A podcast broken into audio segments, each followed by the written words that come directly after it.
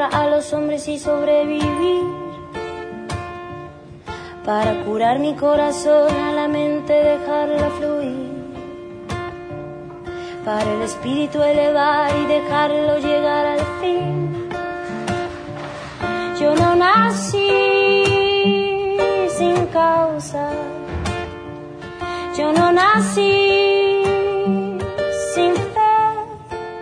Continuamos en el Tungelé y como ya saben, después del flash informativo, los viernes con Ceci García tomamos el aire para poder conversar un poco sobre mujeres en la ciencia. Nosotros ya hace unas semanas que estamos realizando este ciclo. Nos salteamos el viernes pasado y nos, nos robó ahí el espacio Alejandro Michelena porque nos había quedado afuera la columna en la semana eh, porque estuvimos con transmisión de fútbol. Entonces, bueno, muy amablemente nosotras le dijimos a Ale, te cedemos el espacio. Por supuesto, después lo arreglamos, lo arreglamos fuera del aire. Lo arreglamos fuera del aire. ¿Cómo estás, Ceci? Todo bien, sabemos que él, él es muy asiduo acá cafés y cosas de esas, así que nos podemos cobrar por ahí el favor. Que nos invite a tomar un cafecito, algo de eso. Él tiene, él tiene cuña en muchos lados, por eso.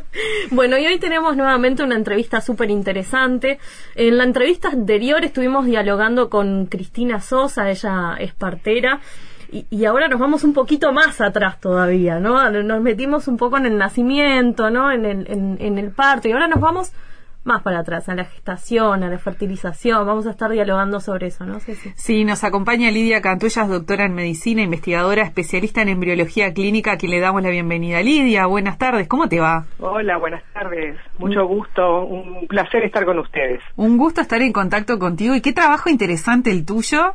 Y, bueno, como para comenzar, para romper el hielo, nos interesa saber cómo fue tu, incursión en la medicina. ¿Qué te llevó a meterte en la medicina?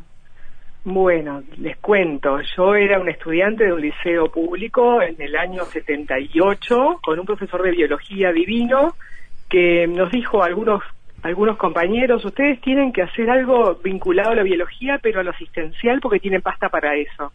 Y a mí se me abrió la cabeza, sí, porque realmente no había ningún médico en mi familia, no había nadie que, que, que yo tomara como ejemplo para eso, ¿no? Y me puse a pensar en lo asistencial y a mí lo que más me gustaba era la medicina, pero fue como que me dieron el empujón de decirme, tú podés hacer esto, ¿verdad?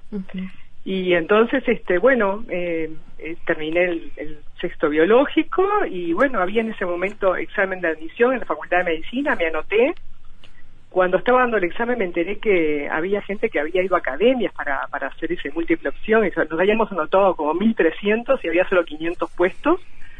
Y entré, entré y bueno, y no paré más. Este, me encantó la carrera y, terminé haciendo reproducción asistida, algo que nunca hubiera pensado que podría haber hecho yo, porque cuando estábamos en sexto liceo nace la primer este, niña por fertilización in vitro en el mundo, que es una inglesa, en el año 1979, Louise Brown, que nació el 25 de julio, que es el día de la, este, de la fertilidad, se llama así. Y este y entonces cuando yo escuché eso me parecía ciencia ficción, como a todo el mundo, ¿verdad? Que alguien pudiera ser un, niño de como se decía en ese momento. Sí, me imagino en ese momento que la cabeza de, ese tipo de proyecto venía de la idea de la clonación, ¿no?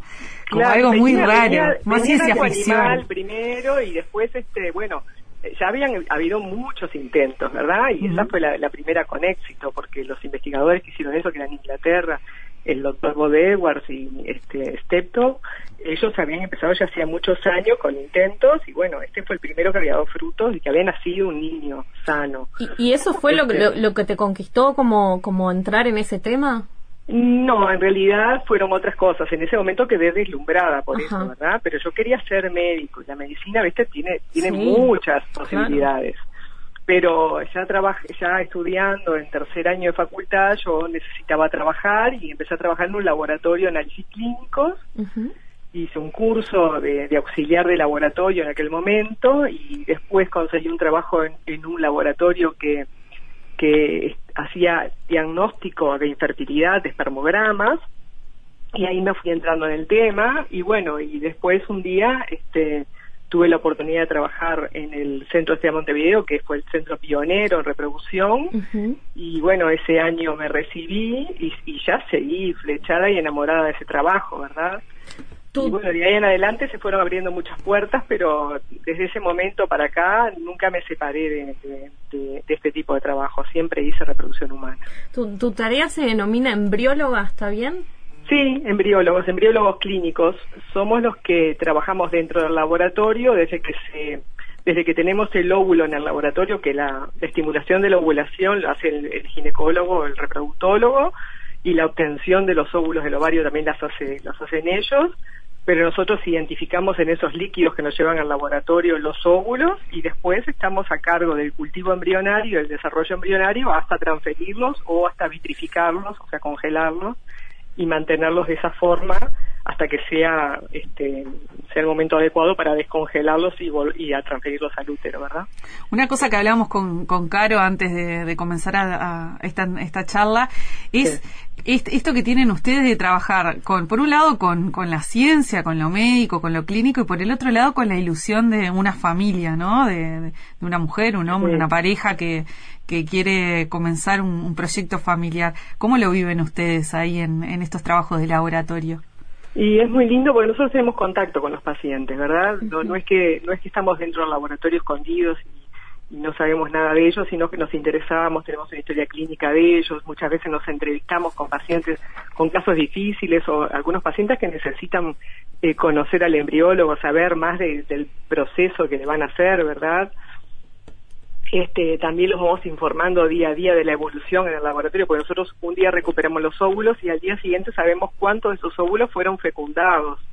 Entonces ahí este, informamos al ginecólogo, pero de primera mano llamamos a los pacientes y les informamos nosotros, fecundaron tantos óvulos, tienen tales características, es normal, esperábamos más, esperábamos. O sea, como que hay, eh, hay un vínculo entre sus gametos y sus embriones dentro del laboratorio y las personas que estamos trabajando con ellos, ¿verdad? Claro, porque una de las cosas que decíamos es es más que un tratamiento, ¿no? Es también un proceso emocional muy fuerte.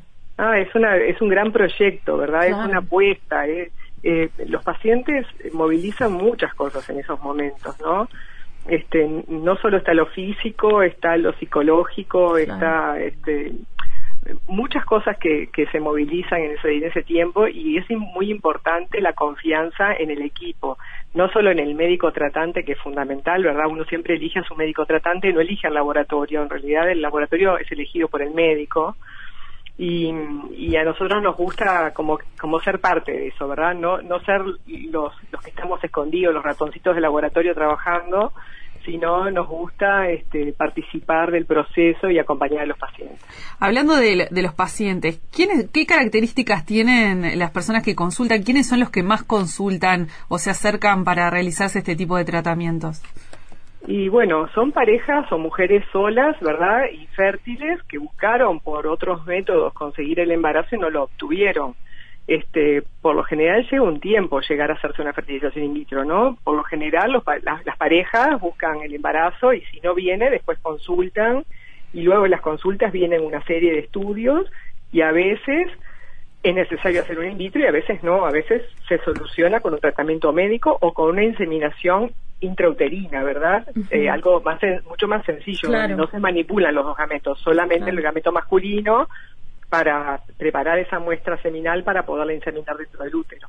En estos casos ya este, o son mujeres que tienen las trompas obstruidas o son pacientes que tienen un factor masculino severo o, o son pacientes que necesitan hacerse otro tipo de estudios, por ejemplo, algunas parejas que que tienen abortos recurrentes, o sea, muchos abortos y necesitamos hacer estudios genéticos sobre los embriones para saber si están, tienen una patología o no, eh, o parejas que por mucho tiempo lo buscaron y tienen una, una infertilidad sin causa aparente. Pero bueno, hay, hay muchas causas.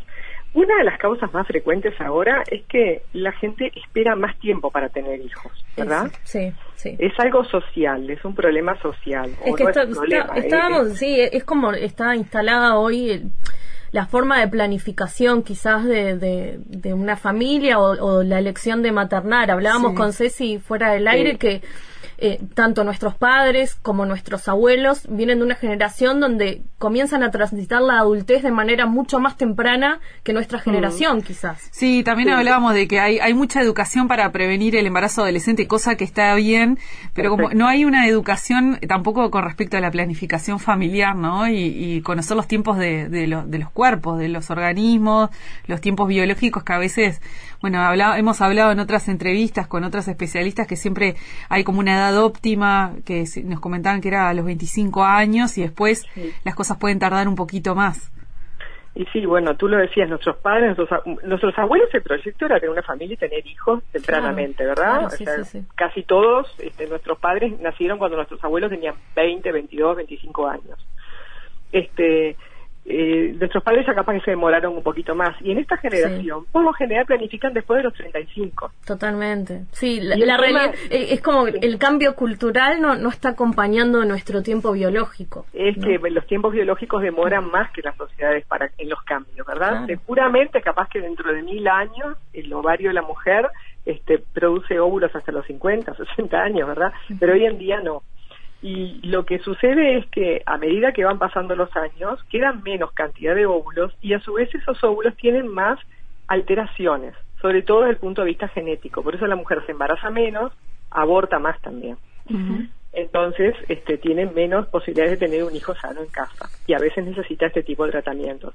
Pero bueno, hay, eh, son cosas que realmente son cambios sociales que, hay que ir informando y acompañando. O, sea, uno tiene que saber que si ese es el proyecto, porque tenemos más posibilidades de elegir, ¿verdad? Claro, te iba a preguntar sobre eso, sobre estos últimos años.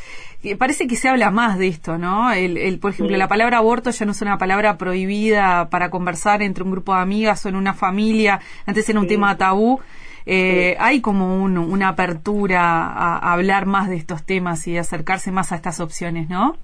Eh, sí, yo creo que sí, porque mm, también antes hablar de infertilidad era algo, sigue siendo doloroso, porque cuando uno tiene un proyecto y, no lo puede concretar, la frustración siempre es algo que duele, ¿no? Y en estas cosas más todavía. Pero hoy en día eh, la gente se abre más, habla del tema, conoce amigos que ya se hicieron tratamientos, conoce gente que este, buscó y, lo dicen abiertamente, no pude con mis gametos y recurría a la donación o al semen donante. Mujeres solas que tienen su proyecto de familia, que esperaron y esperaron y esperaron y tuvieron la posibilidad de formarla en, una pareja y deciden que quieren igual ser madres y bueno, eh, optan por el semen donante y se hacen una inseminación o una fertilización in vitro a veces porque porque esperaron mucho, ¿verdad? Este y bueno, y todo eso se ha ido conversando obviamente una mujer sola que aparece embarazada y cuenta que esta situación, me dicen una fertilización in vitro con semen de donante, lo cuenta, porque porque ya ya no es tanto tabú, ¿verdad? Sí, porque la, las, está siendo más sencillo. la forma de familia, la, composición de las familias eh, es muy disidente, ha cambiado muchísimo. También ha cambiado. Y la forma de familia y todas aceptadas. Totalmente. Porque también hay familias que hay parejas que tuvieron hijos y sin embargo se separan y hay muchas mujeres que quedan solas a cargo de su familia, ¿verdad? Y también el rol de la ciencia se, se ve diferente en estos casos. Sí, también, también uno, eh, también hay más accesibilidad a la ciencia, ¿verdad? A, las posibilidades de, usar este tipo de técnicas. Cuando empezamos a hacer esto era todo era particular y hoy en día hay una ley este, que está aprobada en el año 2013 y se reglamentó en el 2015, donde las parejas pueden acceder a la prestación a través del Fondo Nacional de Recursos. Y eso acercó muchísimo los tratamientos a las personas, ¿verdad? Porque antes eh, había gente que las necesitaba y sin embargo no podían acceder. Claro, era privativo, ¿no? Claro, eso hoy no sucede, por suerte. Lidia, Ceci, les propongo hacer una breve pausa y continuamos en unos minutos con... Decí, Opina, critica, propone. Escribinos a eltunguelé.com o nos encontrás en Facebook. El Tunguelé.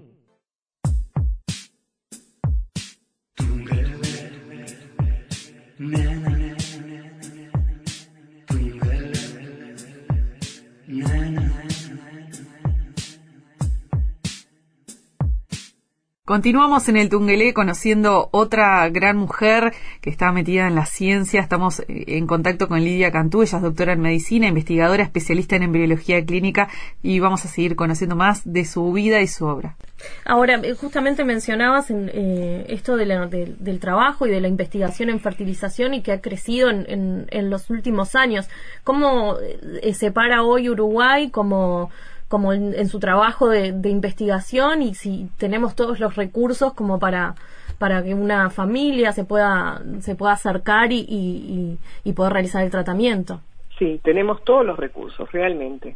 Estamos eh, a la par de cualquier país que haga reproducción humana en el mundo. Nuestros resultados son muy buenos. Nosotros reportamos, el centro donde yo trabajo reporta los, los resultados a la Red Latinoamericana de Reproducción Asistida entonces nos podemos comparar con nuestros pares de Latinoamérica, ¿verdad? Claro. Y, integramos la región del Cono Sur y nos, este, también nos comparamos con la región y nuestros resultados son muy buenos por encima, muy por encima de la media de la región. Este, y podemos hacer exactamente todas las técnicas que se están haciendo en el exterior. Así que digo, el Uruguay empezó con estas técnicas en el año eh, 89, 88 en el Uruguay, la primera nacida nació en el, en el 90 y yo les dije, la primera in vitro en el mundo nació en el año 79, o sea, 10 años después empezó. 10 años, pues Pero hoy en día la transferencia tecnológica es muy rápida y fuimos incorporando las técnicas, por ejemplo, de, de microinyección, o sea, de colocar un espermatozoide con una microagujita dentro del óvulo cuando hay un factor masculino severo por el cual el espermatozoide no puede fecundar al óvulo solo. Esa técnica se hizo por primera vez en, en, este, en el mundo en el año 92 con éxito y nosotros lo empezamos a hacer en el 96, entonces ya la brecha ahí se cortó, ¿no? Y hoy en día estamos haciendo diagnóstico genético preimplantatorio, igual que a todo el mundo, digo, estamos trabajando eh, de la misma forma que se trabaja en los países este, del primer mundo donde se, se puso a punto esta técnica. ¿Cómo modificó el trabajo y las opciones de, de las personas esta legislación que mencionabas del año 2013 que permite eh, a cualquier persona que quiera eh, poder tener una reproducción asistida a través del Fondo Nacional de Recursos? Muchísimo. La accesibilidad a las técnicas se mide por cantidad de, personas que acceden a la misma por 100.000 habitantes, ¿no? Y nosotros estábamos más o menos en 180 por 100.000. Y ahora estamos en 580 por 100.000. Y somos de los países de América que tienen más accesibilidad junto con Argentina que también tiene ley. Después por debajo de nosotros este, ya están en 200 y pico por 100.000 y bueno, y en países este, con, poca accesibilidad por, por los precios, ¿verdad? Y por la situación económica en que están, capaz que tienen eh, 50, 80 por 100.000. O sea, si nos comparamos con los países de, por ejemplo, del norte de Europa, eh, eh, Noruega, Finlandia, eh, Suecia, ellos tienen casi 2.000 por 100.000. ¿Por qué? Porque esas técnicas este, las cubre en el 100% eh, el, el Estado y no tienen límite para la edad. Nosotros tenemos una ley donde Exacto, este, la reglamentación se puso límite. En la edad a los 40 años, este, y por, por un tema de resultados, ¿verdad? Y de que, bueno, el dinero que había no era infinito y entonces se trató de acotar a aquellas que tenían más posibilidades, ¿verdad? ¿Y hay que, y hay que cubrir ciertos requisitos o, está dirigido a todas aquellas mujeres que estén solas o tienen que tener una, una, una, pareja? ¿Cómo, no, es no, eso? No, es, es a, toda, a toda pareja o mujer sola que desee y que esté dentro de las este, indicaciones, ¿verdad? O sea, tiene que tener una causa de infertilidad. Bien y, y a su vez, por ejemplo, los que no entran son aquellos que decidieron ligarse las trompas, eh, este, porque ya tenían hijos y ahora tienen una nueva pareja y quieren tener hijos, ellos ya no entran, las mujeres mayores de 40 años no entran.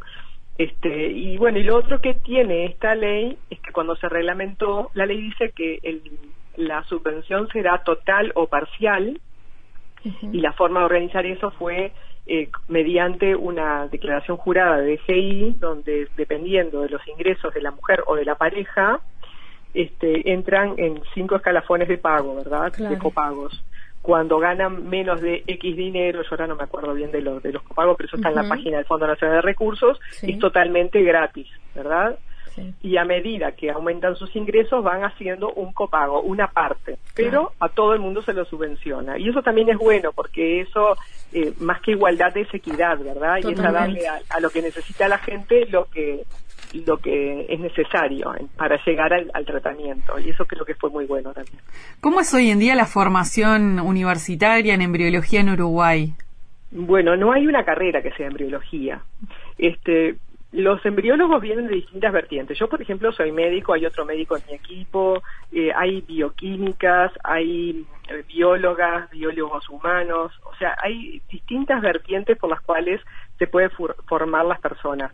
Y mm, eso es bueno porque nos da distintas ópticas y las formaciones diferentes este, e, enriquecen al equipo, ¿verdad? Uno tiene una formación más bioquímica, otro más humana, otro más eh, biológica, otro este, desde el punto de vista médico, otra otra mirada, ¿verdad? Y eso hace a los grupos este, bastante eh, más ricos. Pero eh, si, si uno quiere ser embriólogo en el Uruguay, en realidad lo que tiene que hacer es una de estas carreras y luego hacer alguna maestría que lo puede hacer por pedesiva o, o este irse al exterior, ¿verdad? O hacer, hay muchos cursos también que son online y después tienen alguna parte presencial, por ejemplo, la red latinoamericana tiene cursos de embriólogos, eh, SAMER en Argentina, la Sociedad Argentina de Reproducción Humana, en España, en Inglaterra, por supuesto que hay cursos que son muy caros, en Inglaterra hay cursos muy buenos pero muy caros, este casi que que difícil de acceder a ellos, pero bueno, este, eh, son, son cursos pagos. La Universidad de la República lo que te da la posibilidad de formarte en lo básico y luego este, eh, hacer alguno de algunas este, maestrías donde uno se enfoca directamente en alguna parte de la reproducción, ¿verdad?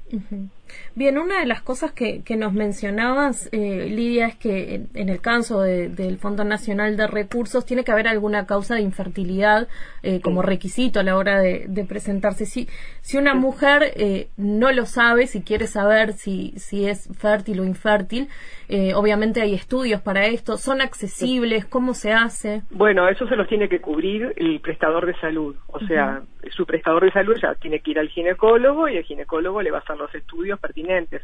Lo primero que hay que saber es la reserva ovárica, ¿verdad? Y ver si no hay alguna patología asociada que pueda después traerle una infertilidad.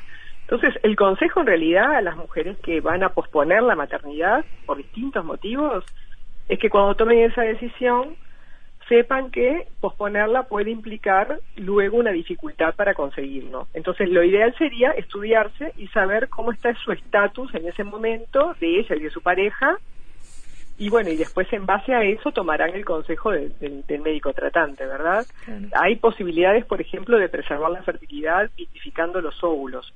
O sea, extrayendo óvulos del ovario cuando la mujer es joven y dejarlos congelados con una técnica que se llama vitrificación por el tiempo que deseen tenerlo congelado. Cuando desea, eh, por ejemplo, tiene 30 años, congela sus óvulos. ¿Por qué? Va a estudiar, se va a ir de viaje, tiene, bueno, ahora irse de viaje está difícil, pero bueno, más adelante.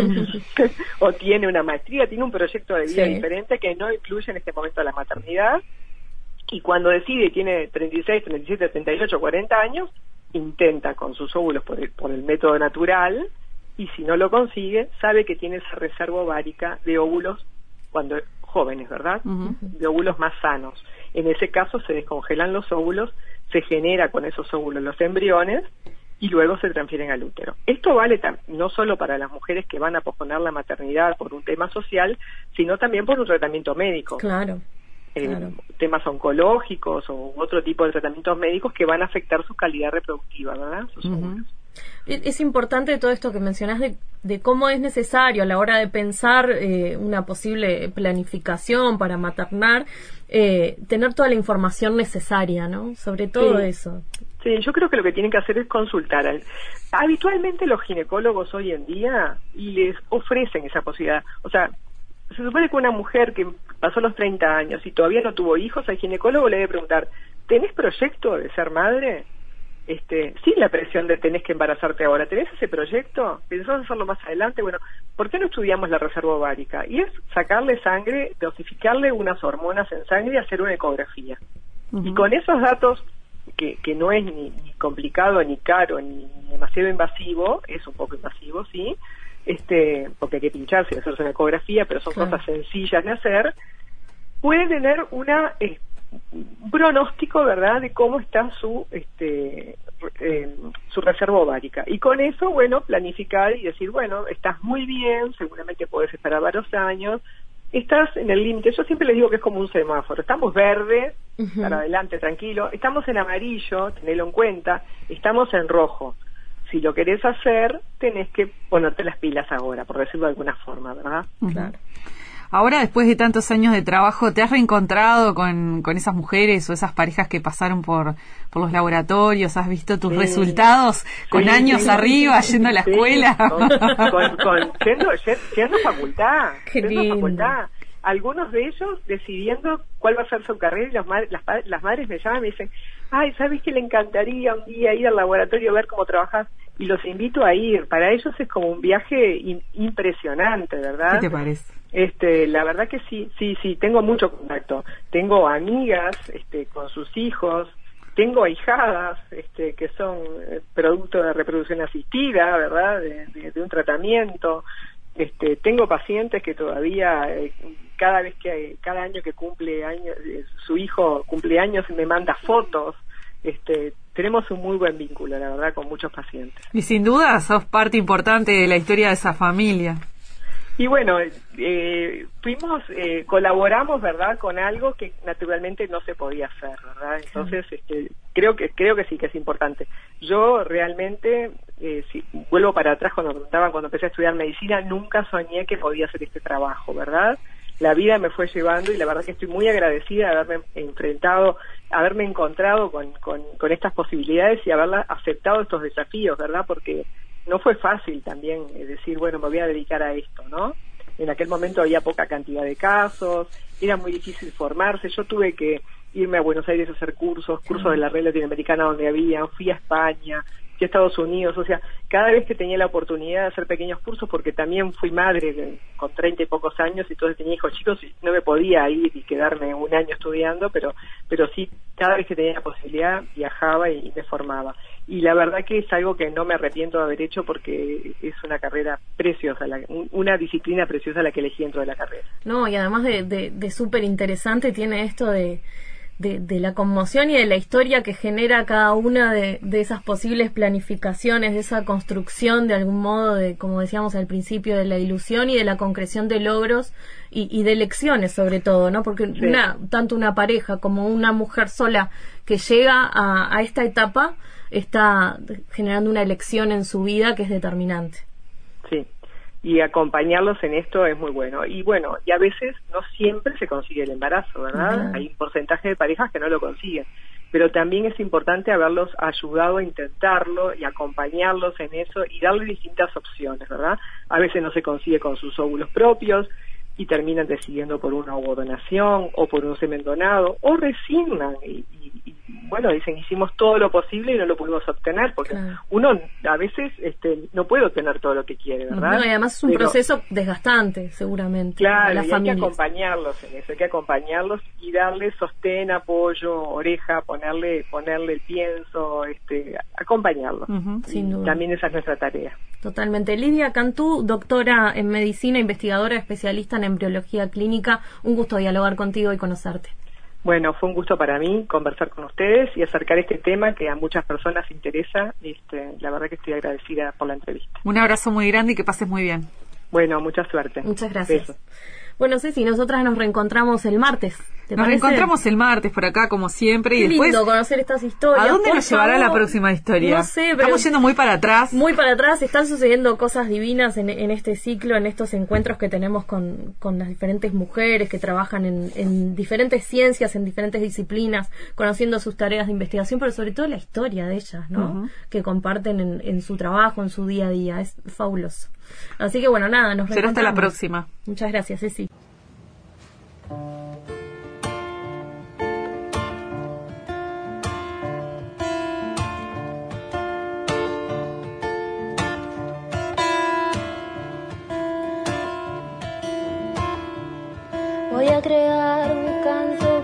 Poder existir, para mover la tierra a los hombres y sobrevivir. Para curar mi corazón a la mente dejarla fluir, para el espíritu elevar y dejarlo llegar al fin. Yo no nací sin causa, Yo no nací